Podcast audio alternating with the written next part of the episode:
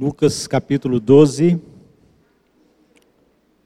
Enquanto os irmãos abrem, eu queria só dar um aviso, talvez todos não saibam.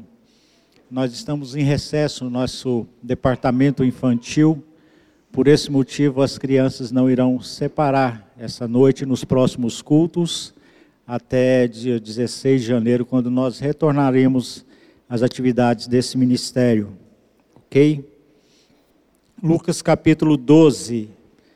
A nossa mensagem nessa noite se baseia a partir do verso 13 até o verso 21. Lucas 12, nós vamos ler do 13 ao 21.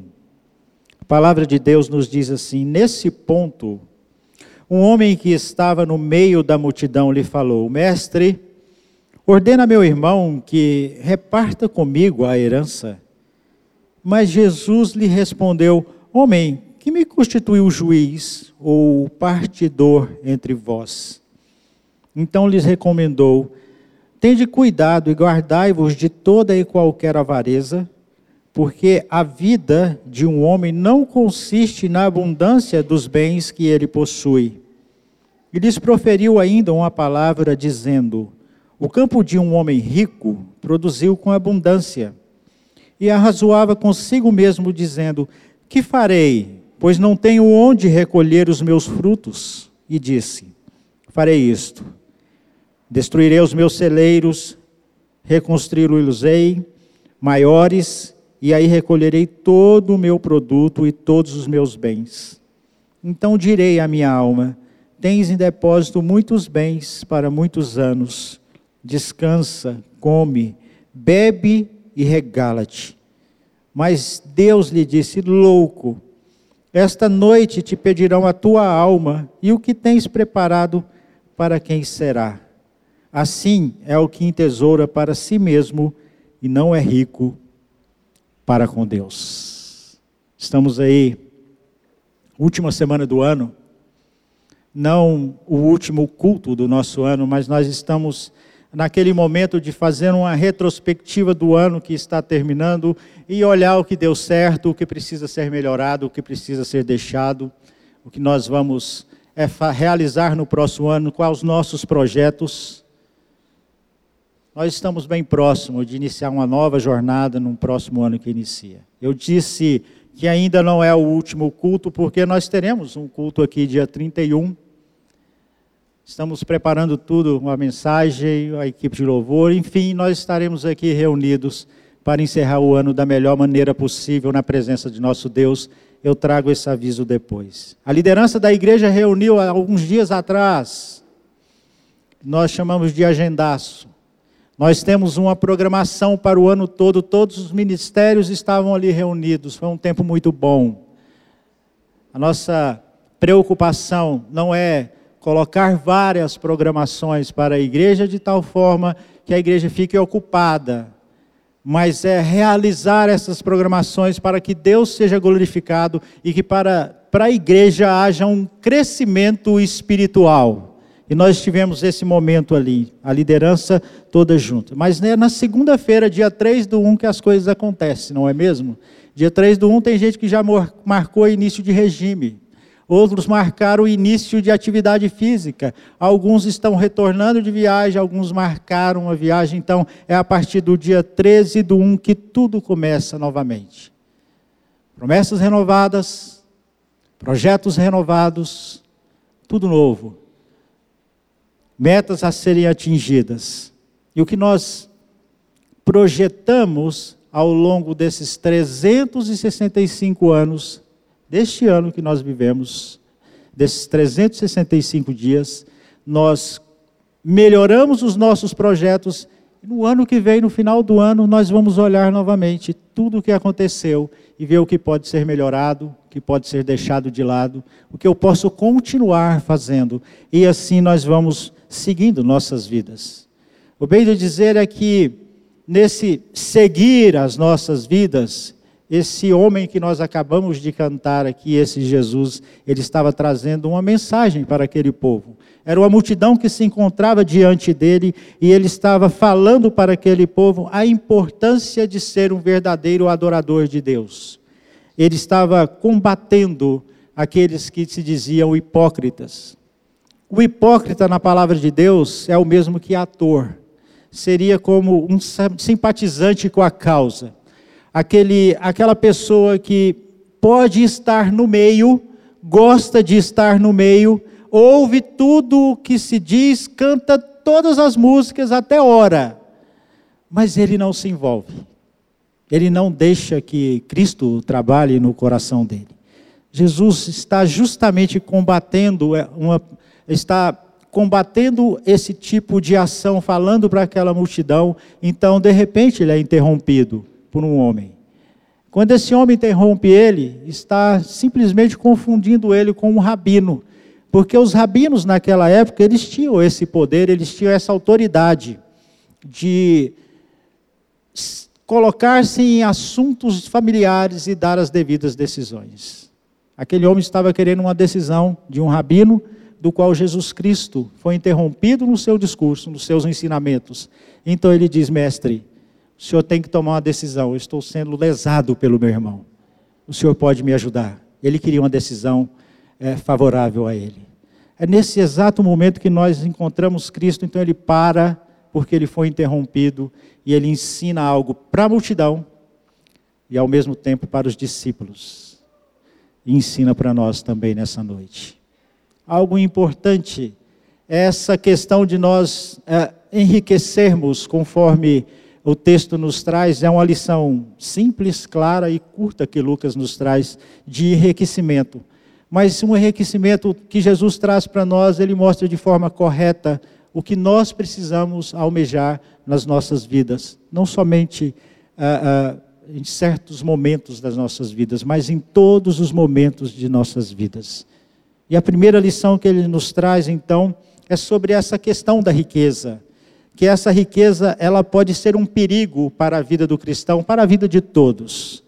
Versículo 17, versículo 18, versículo 19. É fácil quando nós percebemos a leitura desses versos que é um perigo muito grande quando começamos dessa maneira.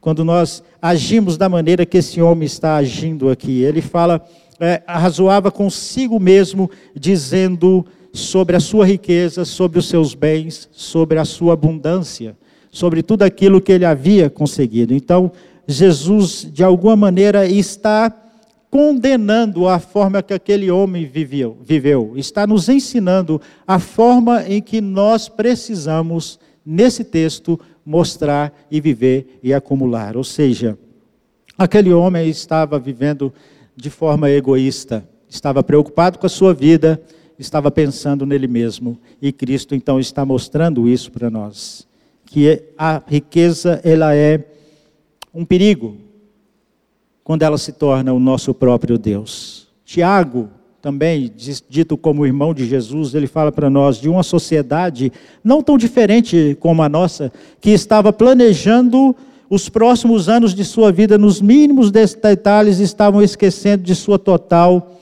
dependência de Deus. Era uma sociedade que uh, estava falando assim: olha, nós vamos para tal lugar, determinado local, nós vamos passar um bom tempo ali. E nesse tempo que nós vamos passar ali, nós vamos ter a oportunidade de obter o lucro para nós.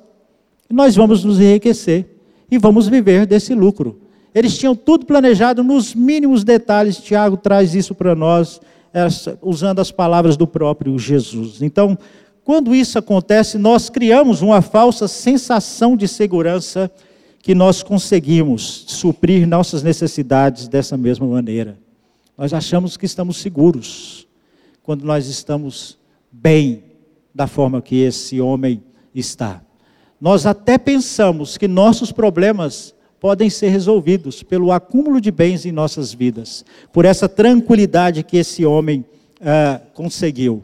E eu sempre digo, não sei se eu falo de forma consciente ou inconscientemente, o egoísmo começa a tomar conta das pessoas. Quando tudo vai bem, o egoísta aparece.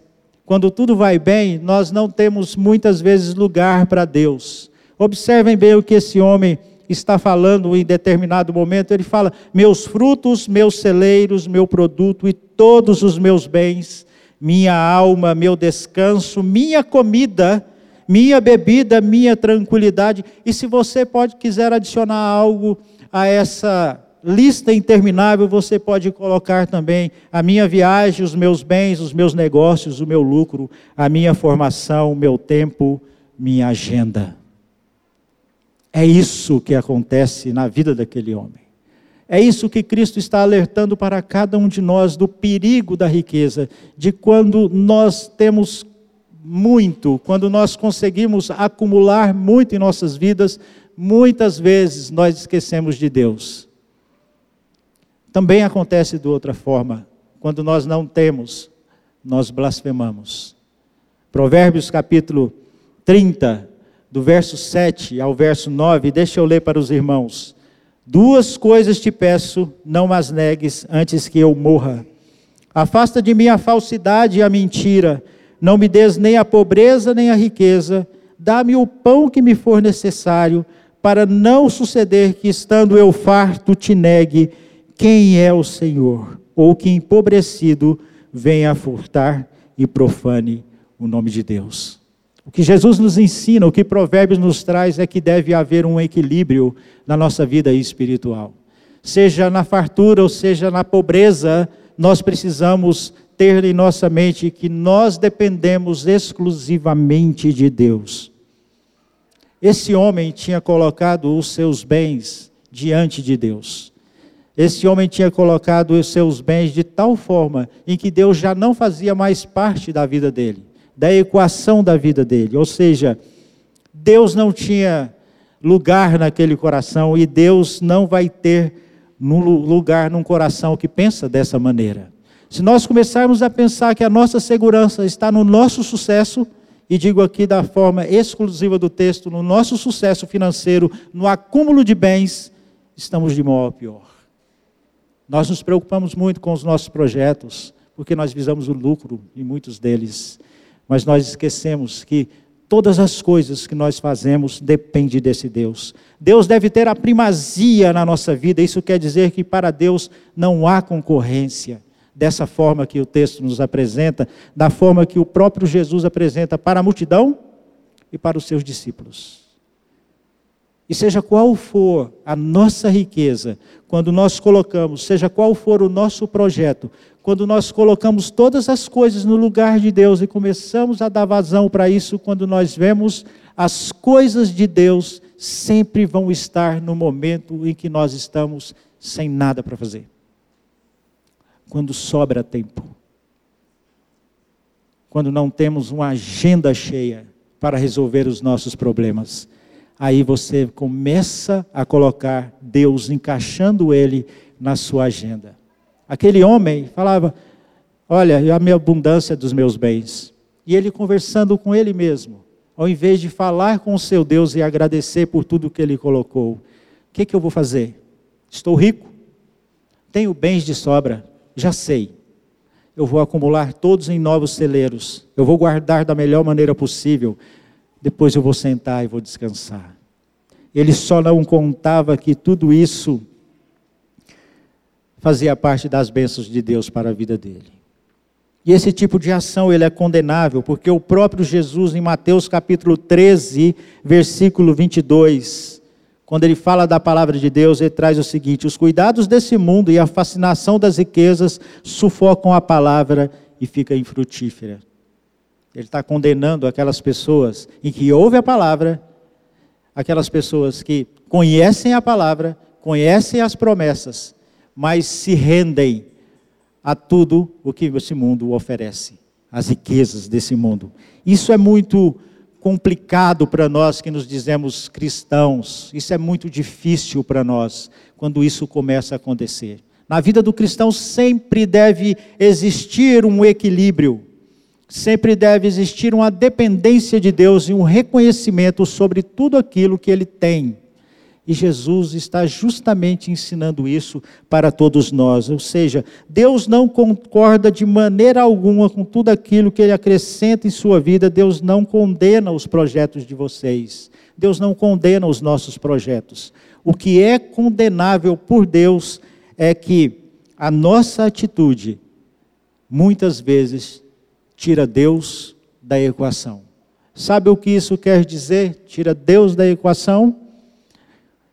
O que nós conseguimos, o que nós adquirimos, se torna o nosso Deus.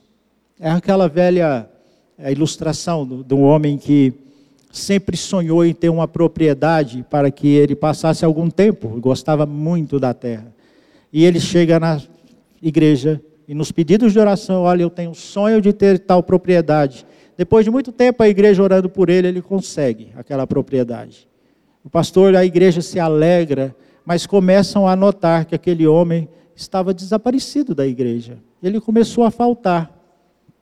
Já não tinha tanta comunhão, e nessa falta de comunhão, o pastor, preocupado com ele, procura esse homem. Estamos com saudades do Senhor, porque não tem vindo aos nossos encontros, às nossas orações, aos nossos cultos. Enfim, por que o senhor não tem aparecido? Pastor, eu estou tão ocupado com a minha propriedade que não estou tendo tempo nem de ir para a igreja, de manter comunhão com os irmãos. É mais ou menos, é isso que, que Deus está condenando, ele não condena os projetos que vocês fizeram, os que nós estamos fazendo. Ele nunca vai condenar. O que é condenável é a forma que nós realizamos, quando nós não colocamos na presença de Deus e não esperamos dele as respostas. Nós temos projetos? Sim, temos, mas Deus é quem nos dará a resposta. Então, Jesus olha para aquela multidão, e quando ele olha para aquela multidão, ele coloca tudo isso Aí ele vira para os seus discípulos e responde para eles também, versículos de 22 a 24. Ele fala: A seguir dirigiu-se Jesus aos discípulos, dizendo: Por isso eu vos advirto, não andeis ansiosos pela vossa vida, quanto ao que haveis de comer, nem pelo vosso corpo, quanto que haveis de vestir. Porque a vida é mais do que o alimento e o corpo mais do que as vestes. Observai os corvos, os quais não semeiam, nem ceifam, não têm dispensa nem celeiros, todavia Deus os sustenta. Quanto mais valeis do que as aves. Por que andar ansioso com o dia de amanhã? Se é Deus que acrescenta na sua vida todos os dias o que é necessário. Cristo responde para os seus discípulos de forma particular: Está vendo esse homem? Ele estava preocupado com a sua riqueza. Vocês não precisam, porque Deus sabe de tudo que cada um de vocês necessita. Deus sabe das nossas necessidades, meus amados irmãos, e sempre Ele vai suprir cada uma delas no tempo dele, debaixo da vontade dele. Mas Ele vai suprir. Ele vai trazer respostas aos nossos questionamentos. Há uma segunda observação, um segundo ensinamento que Jesus traz para nós, e eu gostaria de ler o versículo 20, que é justamente é, Jesus falando sobre a brevidade da vida, e isso é muito importante. Ele diz, versículo, é, capítulo 12, versículo 20: Mas Deus lhe disse, louco, esta noite te pedirão a tua alma, e o que tens preparado para quem será? O que diz claramente é que aquele que pensa que está em segurança pela forma de vida que tem, na realidade, ele é um louco. E se você quiser esclarecer um pouquinho mais nesse ponto, pegue a palavra de Tiago, capítulo 4, versículo 14, ele vai falar: Vós não sabeis o que sucederá amanhã, que é a vossa vida. Sois apenas como neblina que aparece por um instante e logo se dissipa. Assim é a nossa vida. Ela é bonita, cheia de realizações, cheia de dificuldades, mas é algo que Deus acrescentou para nós. A nossa vida e nós vamos caminhando com ela, fazendo tudo, todos os nossos projetos, buscando sempre melhorar, buscando ser pessoas melhores a cada dia. Esse momento bonito que Deus nos concede, que está sim debaixo do controle dele, mas ele nos concede nem um dia mais, nem um dia menos. E nós procuramos, nós que conhecemos a palavra, viver da melhor maneira possível. Temos momentos de felicidades, com certeza, temos momentos de frustrações, momentos de tristeza e outros. Mas todos eles debaixo do controle de Deus. Então, a qualquer momento, quando está fora do nosso controle, mas dentro do controle de Deus, chegamos ao fim dessa existência para esta vida. Quem pensa ao contrário do que Jesus nos alerta é um louco. O louco, na palavra de Deus, também significa que é um tolo, ele é um insensato. Então, o louco citado aqui no texto aqui é esse insensato que no Antigo Testamento já foi localizado. E ele sabe como, de uma das designações que ele recebe, ele é um insensato costumeiro.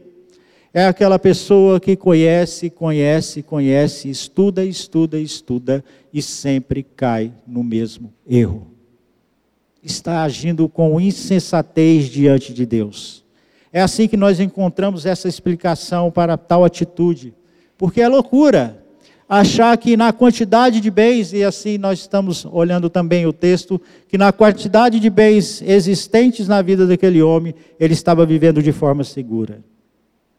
Quem pensa que esse sujeito estava seguro, comete o mesmo erro que ele.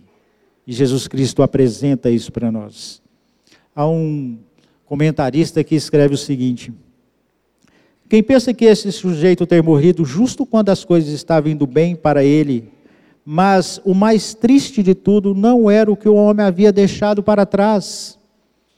A promessa de que aquele homem, aquele louco, aquele insensato perderia sua vida, a tristeza maior não era o que ele havia deixado para trás, mas sim o que ele iria perder para frente. Sabe o que é isso? Uma eternidade na presença de Deus. Quando você coloca os seus bens, a sua riqueza desse mundo e tudo que ele oferece e tira Deus da sua vida, era isso que ele estava fazendo. Ele era o pior dos homens e ia sofrer o pior dos sofrimentos. Quando isso acontece, a pior sentença, o pior desfecho para uma vida que vive sem Deus ele estava caminhando justamente nessa direção. Ele não ia somente perder a sua riqueza, como ele deixou de ganhar uma herança ainda maior.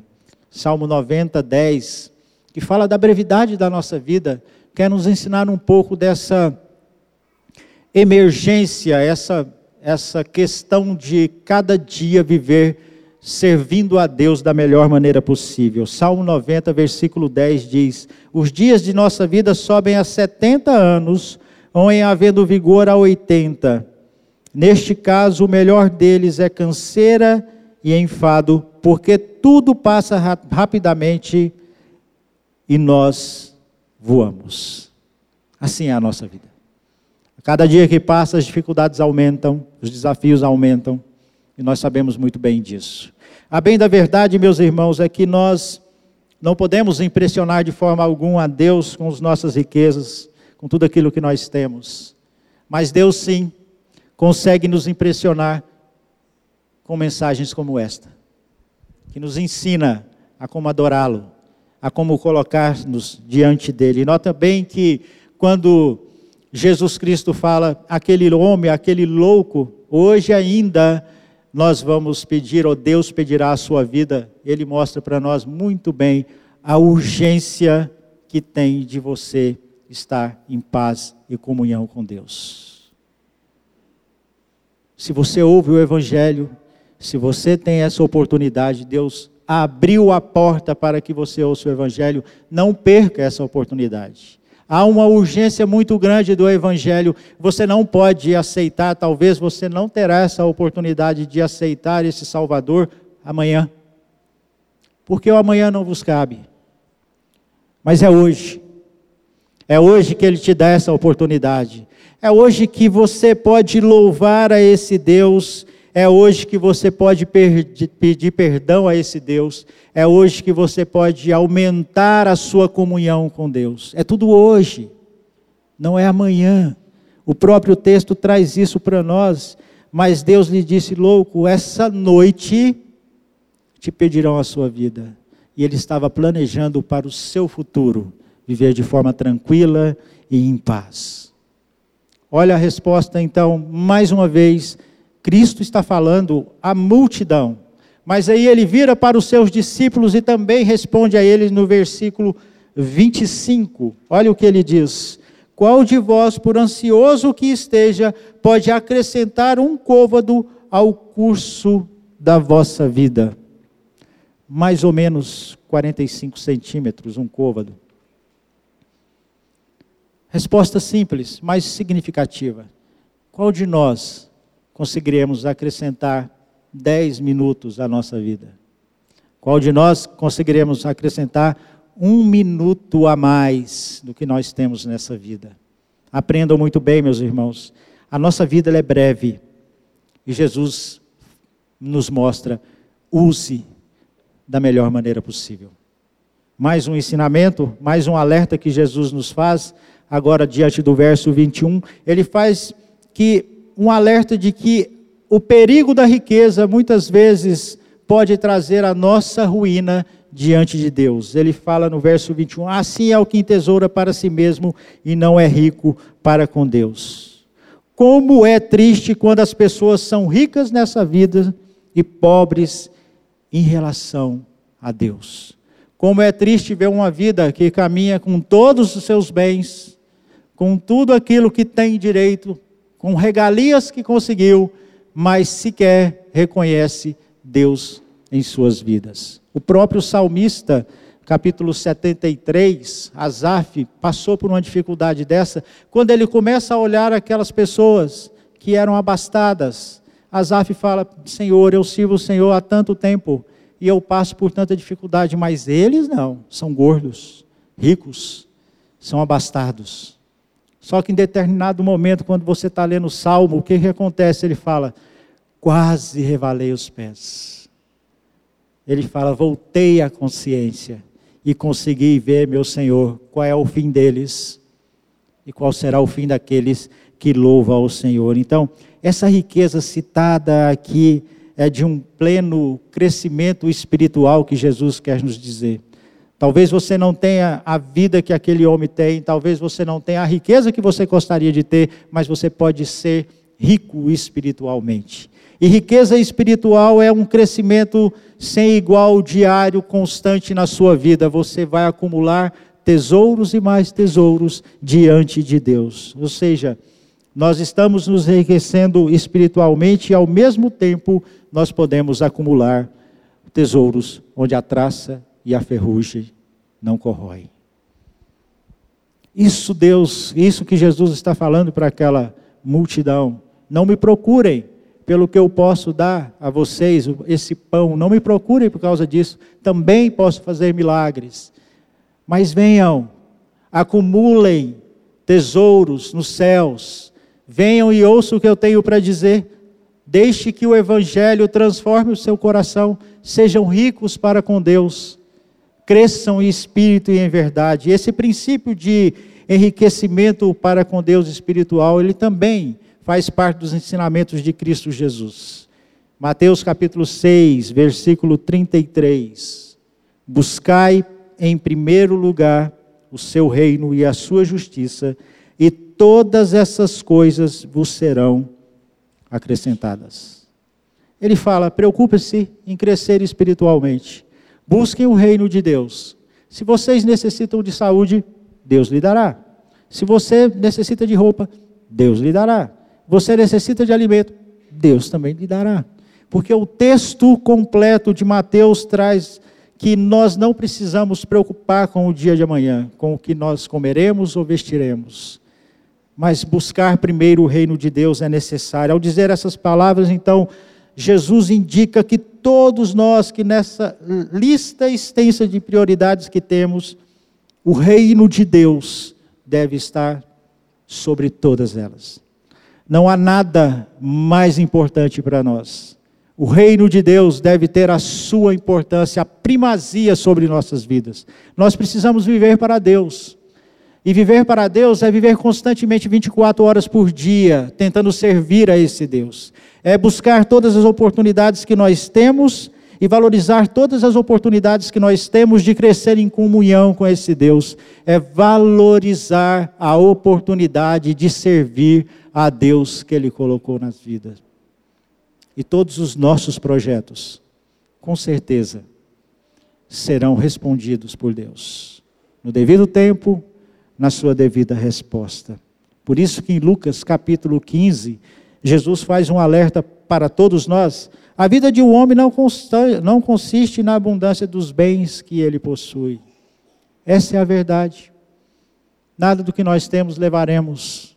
Então é viver da melhor maneira possível. E viver da melhor maneira possível, segundo o que Cristo aponta na parábola desse homem, é não ser hipócrita quanto à sua vida diante de Deus. Você não pode ser simpatizante com a causa. Não adianta. Você não pode simplesmente ouvir, ouvir, ouvir, cantar, cantar, cantar, orar, orar, orar e não crescer espiritualmente. Se você não quer mudar a sua vida, você está caindo nesse mesmo erro com esse homem. Lembre-se bem, a urgência do ministério ou a urgência do evangelho nas nossas vidas. Então Jesus mostra para aquela multidão a importância que é valorizar a oportunidade que Deus concedeu a cada um deles, ensinando esse breve ensinamento de explorar a palavra de Deus, de descobrir pela investigação o que ela pode fazer por cada um de nós. Sabe o que ele está dizendo? Cresçam espiritualmente, sejam ricos em sabedoria, vivam de forma correta ou tenham uma vida verdadeira com Deus.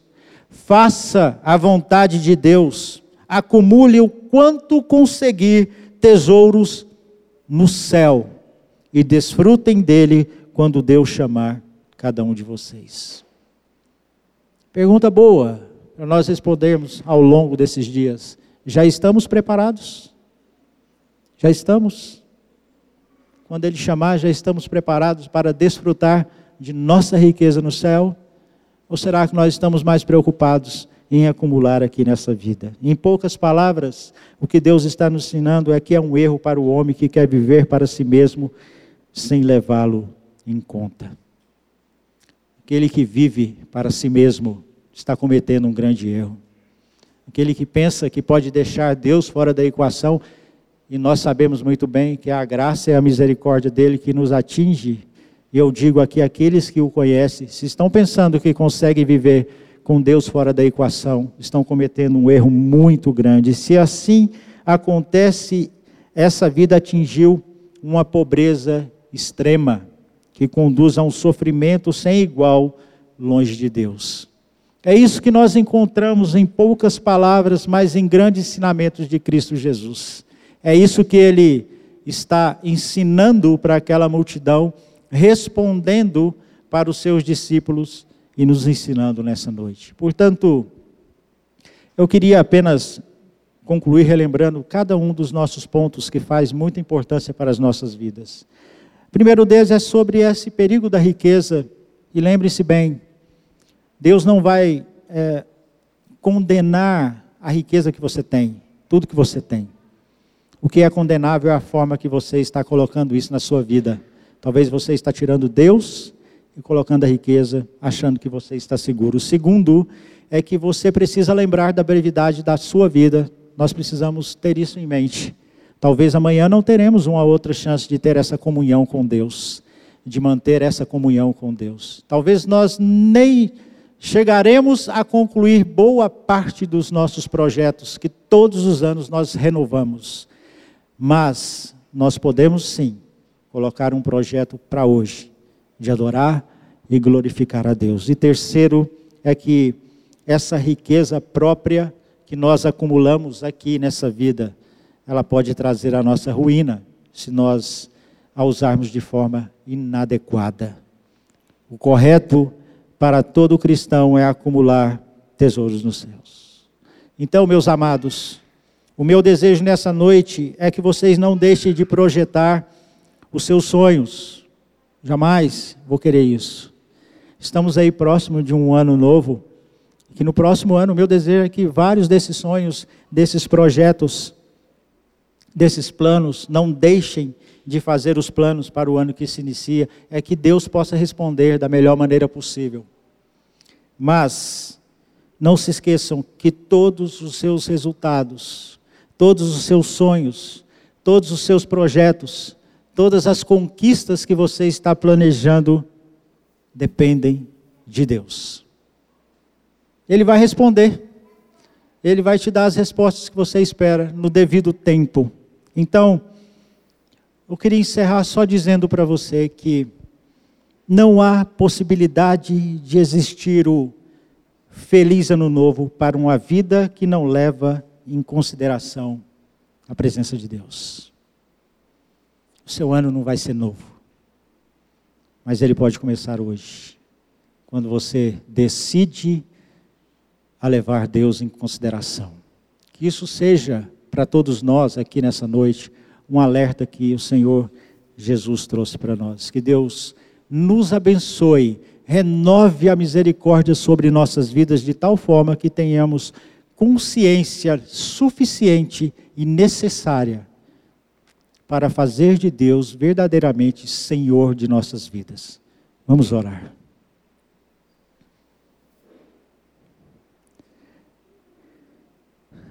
Senhor, nós louvamos, nós engrandecemos o Senhor e nós somos gratos pela riqueza da tua palavra, ó Deus, pelo ensino que nós tiramos, que nós aprendemos, pela forma que o Senhor nos trata como filhos, nós agradecemos ao Senhor. Que oportunidade que nós temos, ó Deus, não somente uh, através da mensagem falada, mas também através das orações e dos cânticos, das músicas, dos hinos. Pai, o Senhor tem falado a todo instante para nós, tem nos alertado. Nessa brevidade de vida, ó Deus, nesse início de, de ano que ainda temos, Senhor Deus, fique conosco, seja o Senhor de nossas vidas, ó Pai. Tenha piedade de nós, tenha misericórdia de nós.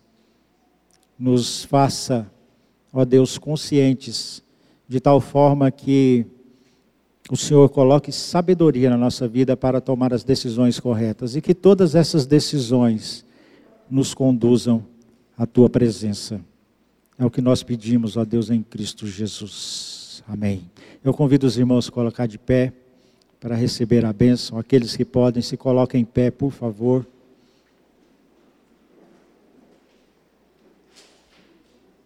Oremos mais uma vez. Ó Deus, que a tua graça, Senhor Jesus, esteja sobre o teu povo, ó Pai, nos dias que se iniciam, essa semana que se inicia, ó Deus. Que o teu amor possa conduzi-los hoje e sempre, ó Pai, dando a eles a oportunidade de louvar e glorificar o Senhor da melhor maneira possível. E que a consolação do Espírito Santo possa estar no coração de cada um desses amados irmãos, de tal forma, ó Deus, que a cada dificuldade, eles encontrem resposta na tua palavra, esclarecimento na tua palavra e vivam para a honra e glória do Senhor. Em Jesus. Amém.